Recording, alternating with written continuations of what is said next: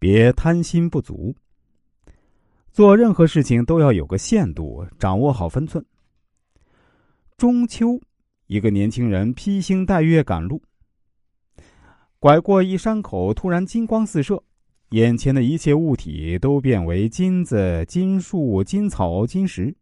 正愕然间，一老妪飘然而至，对他说：“年轻人，你真走运。”说着，从脚边捡起几块金石，递给他说：“回家好好过日子吧。”年轻人叩头谢恩，再抬头，老人已无踪迹。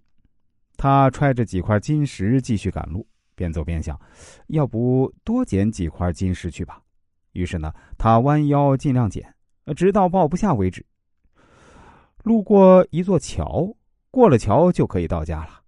他在桥上休息时想到：这么多金子，何不回家取物来装？还在乎怀里这一点？于是啊，把怀里的金石尽数抛到水中，回家拿篮子去了。等他再回到玉仙之地，已经什么都没了。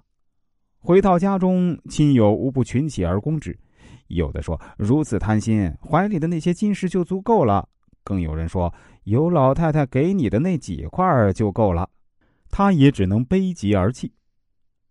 玉仙之事固然乌有，但世上却有很多贪心的人。不懂得见好就收的道理，做人不要贪心，否则呢，会使自己已经得到的也会再失去。有个人为了捉麻雀，他把箱子制作成一个有进无出的陷阱，一旦麻雀进去了，只要把口堵上，它就逃不出来。这天啊，他抓了一把谷子，从箱子外面撒到里面，然后呢，他在箱子上盖上。盖子系上了一根绳子，自己攥着绳子的一端，躲在远处等麻雀。只要他把绳子轻轻一拉，箱子的盖儿呢就会关上，麻雀就会关在里面了。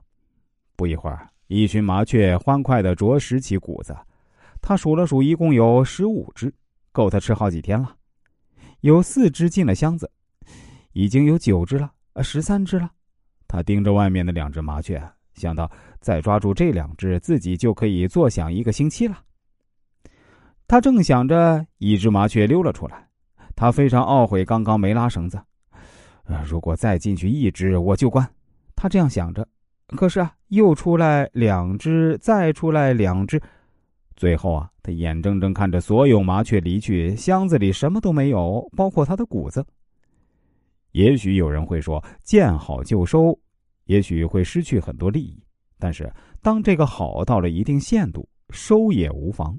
毕竟啊，你已经占了大部分利益。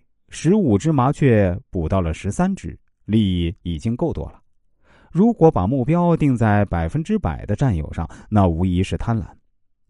见好就收这一俗语很有哲理，只知大杀大砍的乃是匹夫之勇，懂得适时收兵的才是良将和智者。阿拉伯人很早便有商业头脑，他们深谙见好就收之道。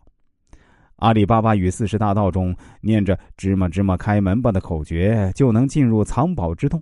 有的只拿了适度的财富，没有贪婪，遵循了见好就收的原则，冷静出洞，安安生生过日子去了。